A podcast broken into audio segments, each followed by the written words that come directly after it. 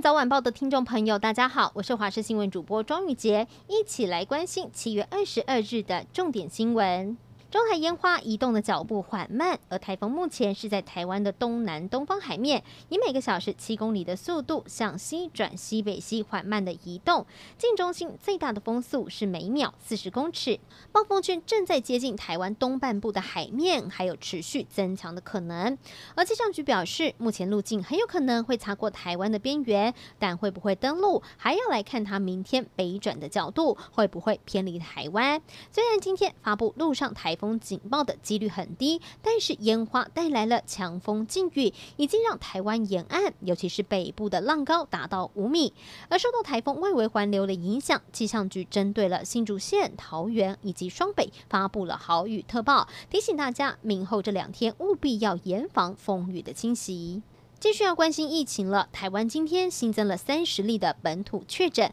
看起来比起前几天又上升了一些，而且双北确诊也突破了二位数。不过陈时中看起来却不担心，因为找不到感染源的只有五例，相对来说是比较少的。而对于会不会影响到七月二十六号的解封，陈时中表示目前方向维持不变。不过看到国际疫情都是趋缓之后又突然升温，陈时中坦言。感触真的很深，降级要缓步的下降。如果疫情突然有了变化，才会有时间可以反应。而台北市在今天是出现十一例的确诊个案。台北市长柯文哲表示，有八个人是居家隔离当中被拦下来，表示现在的动作够快，才没有机会传染给别人。因此，他宣布了，明天起被判定居家隔离就得全部住进旅馆，要留在家就必须要有特别的理由，否则家户感染案件永远都降不下去。另外，外界关心松山疫情拉警报，他也特别澄清了，松山车站 CT。Link 一号店目前接触者都没有感染，只有两例确诊，说很严重不是事实。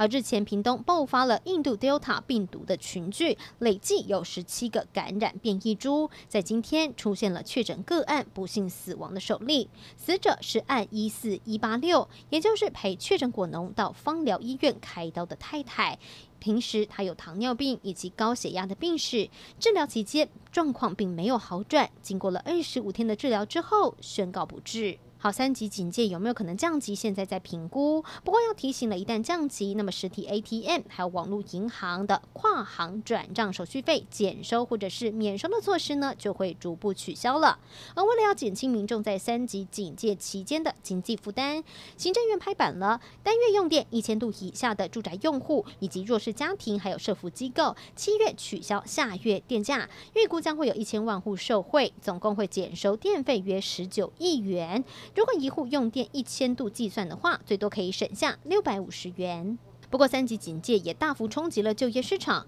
主计处在今天公布了最新资料，失业率以及失业的人数双双创下了新高。六月份的失业率为百分之四点八，比起五月大幅增加了零点六九个百分点，创下了将近十一年来的最高纪录。而失业人数来到了五十七万人，比起五月增加了八万一千人，也是继一九七八年调查以来同期最大增幅。而另外，无薪假的人数也增加许多。就业者因为经济因素导致周工时未达三十五小时的人高达了九十八万四千人，同样也创下了历史的新纪录。而主技术分析了，主要就是因为受到疫情影响，暂时没有工作的人以及毕业生投入职场求职影响。如果七八月疫情获得控制，那么经济活动就会陆续的恢复，失业的人数就有可能会随之减少。